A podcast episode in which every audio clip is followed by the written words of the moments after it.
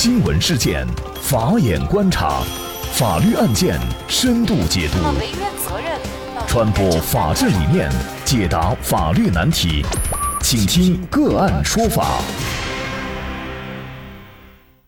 大家好，感谢收听个案说法，我是方红。今天呢，我们跟大家来关注医生吐槽红毛药酒被跨省抓捕。因为在网上发帖称鸿茅药酒是来自天堂的毒药，广州医生谭秦东遭鸿茅药酒公司所在地的内蒙古自治区凉城县警方跨省抓捕。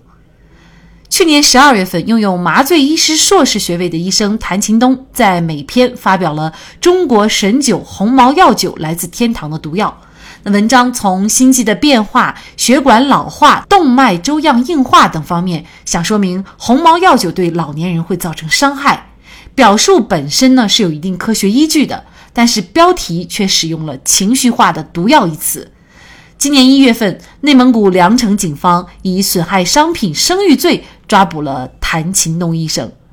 那么一月十六号，谭勤东的妻子屏蔽了谭勤东的账号。那么，截至在当日，该文阅读量是两千二百四十一条，谭秦东的账号仍然只有五个粉丝。那凉城县公安局经济犯罪侦查大队的受案登记表显示，二零一七年的十二月二十二号，内蒙古红毛国药有限公司的一名员工受公司委托报案。这名员工称啊，近期多家公众号对红毛药酒恶意抹黑，甚至宣称红毛药酒是毒药，大肆散播不实言论，传播虚假信息，误导广大的读者和患者，致多家经销商退货退款，总金额达。八十二万七千七百多块钱，造成公司的销量急剧下滑，市场经济损失也难以估量，严重损害了公司的商业信誉。那这个案件呢，最近这两天呢，大家的关注度特别高哈。我们也从几个大家比较关心的法律问题呢，跟大家来一起分析一下。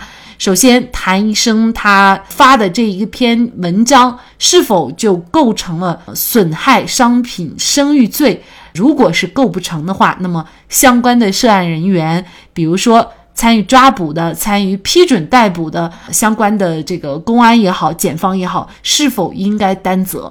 以及呢，这个案件当中涉及到的内蒙古食药监局在违法广告不止的情况下，广告批文又一直不断。是否应该追究责任？那么就是相关的法律问题啊。今天我们就邀请云南上首律师事务所主任杜小秋律师和我们一起来聊一下。杜律师你好，嗯，你好，主持人，嗯，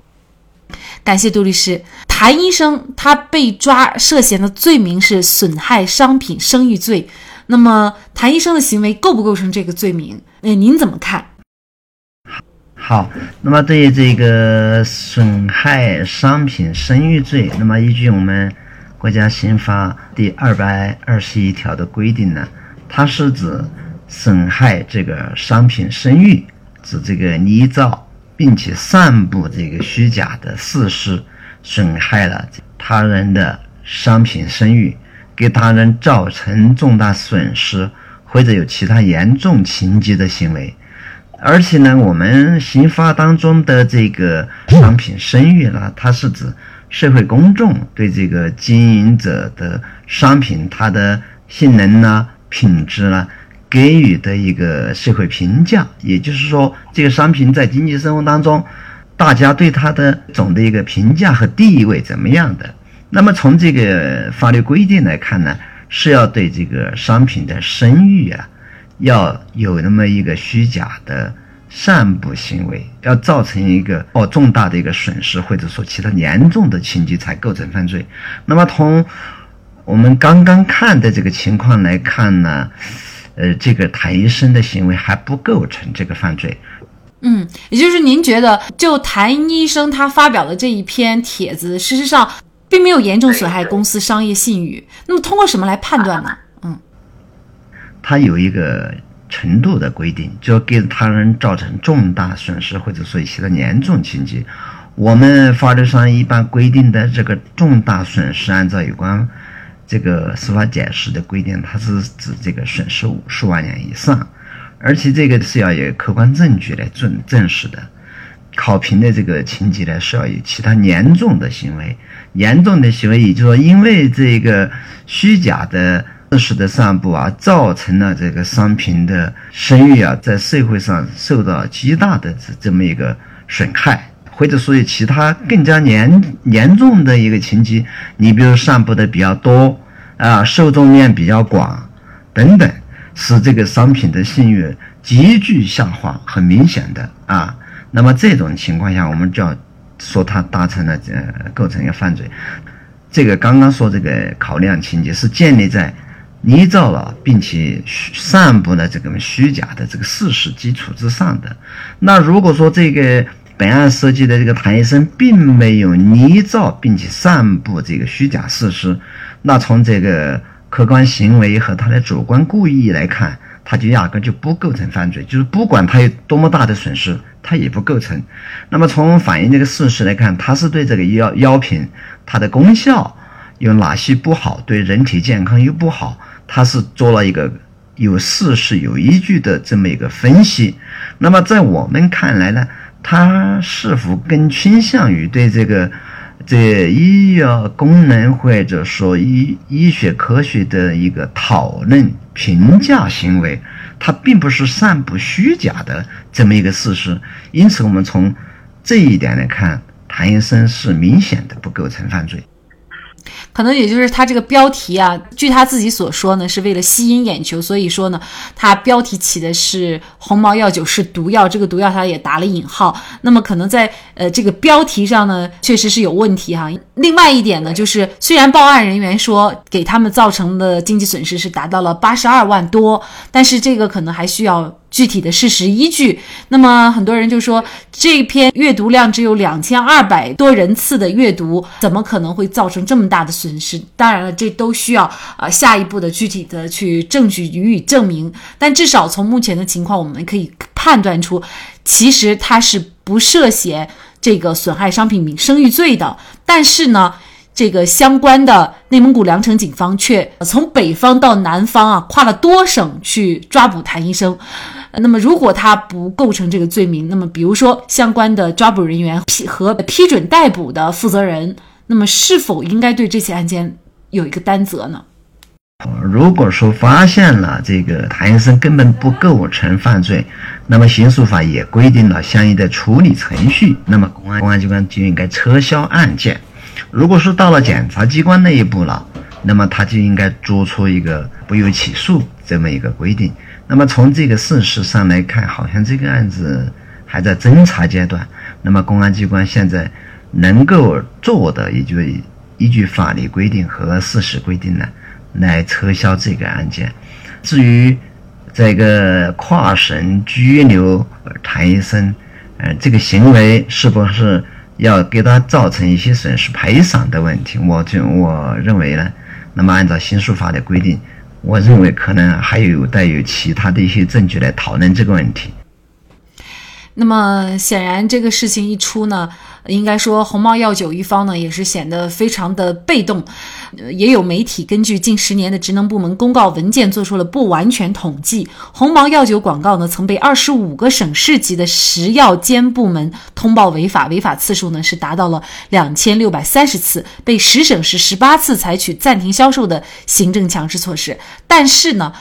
红毛药酒在这种情况下却能屡屡的拿到广告批文。那么，作为这些药品广告批准文号的核发审查部门，内蒙古食药监局在违法广告不止的情况下，广告批文还一直不断。那么，对于内蒙古食药监局，它的责任又是什么呢？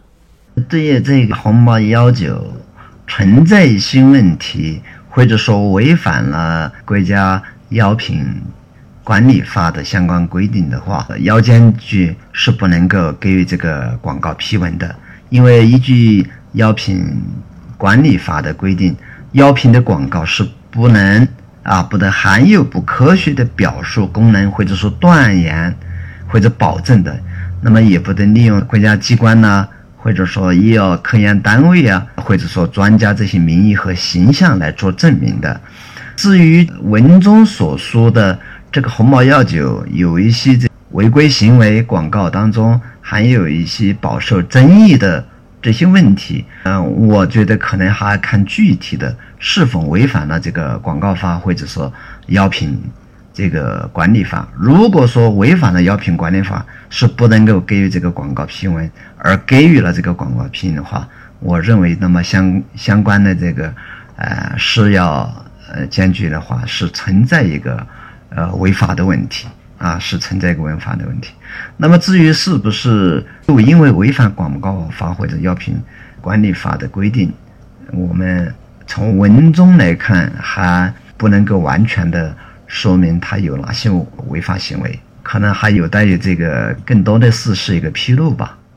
那么也有媒体梳理了，其实这种违法广告，它最终的违法成本是非常非常低的。也就是某一次针对吉林教育电视台，那么当时呢，就是也是鸿茅药酒在这个频道打的违法广告，它的处罚是没收广告费用一千六百块，罚款一千六百块。就是比起十几个亿的这种营销投入，那么这样的处罚，那么显然就是连隔靴搔痒可能都算不上啊。当然，这并不是处罚不到位，而是我们国家就是对违法药品广告呢，呃，它的打击的力度和手段，它就是这样的。嗯，不仅仅是对鸿茅药酒，对其他的，它的力度都是这样。那么可能在这一块儿。也许从立法上应该通过这件事情看能不能啊做一个更好的修改啊，或者是惩罚更严厉一些，这样他违法成本高了，他可能就不敢这样以身试法了。跨省抓捕医生，从这个角度来说呢，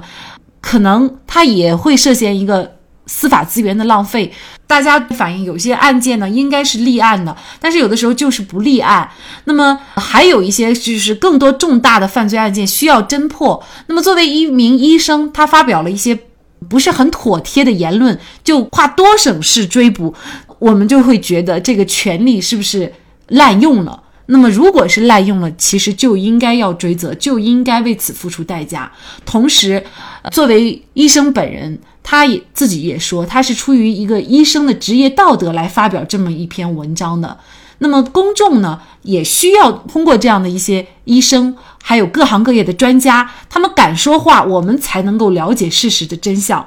如果仅仅是因为这样的一篇文章就被获罪了，我们可能这个社会离真相还真的是挺远的。当然，我们这里并不是表扬这位医生的这个帖子，事实上他这个毒药这一词用的确实不当，他确实应该修改，可能是民事方面的违法，但至少他不应该是涉及到犯罪的。对对对，我认为谭医生他应该是构成一个民事上的名誉侵权。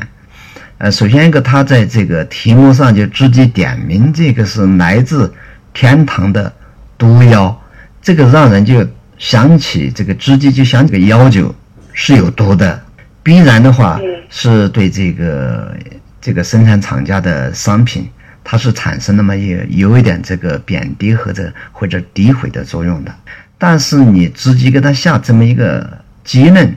尽管这个要求对啊某个年龄段的人是不适应的，乃至于会产生一些不良的反应，也不能够就等于得出它是毒药这么一个结论。你比如说我们在生活当中某一些食品，它也是对身体或者说对某一某一类人。啊，不适应，对不对？你吃了有特别反应的，那不能说这个食品就等于等于毒品了，对不对？所以说，他这个这篇短文呢，我认为从内容嗯来看呢，还是构成对这个商品的一个名誉侵权。那么至于公安机关这个跨省抓捕的问题，我个人认为，他或多或少带有一个地方保护主义在里面，啊，还有一个呢，证明在执行法律还是不公平啊，能够反映出不公平，就是不应当作为刑事案件立案的，你去把它作为一个刑事案件立案了，就如这个主持人所说，也是本来也是对司法资源的一个浪费。当然，我们从谭医生来说，也应该。呃，汲取教训，你至少要遵守我们法律规定。好，非常的感谢云南上首律师事务所主任杜小秋律师。那么大家如果想获得我们本期节目的全部图文推送，大家可以关注我们“个案说法”的微信公众号，公众号里面搜索“个案说法”就可以找到我们加以关注了。您输入“鸿茅药酒”，鸿茅药酒就可以获得今天节目的全部推送。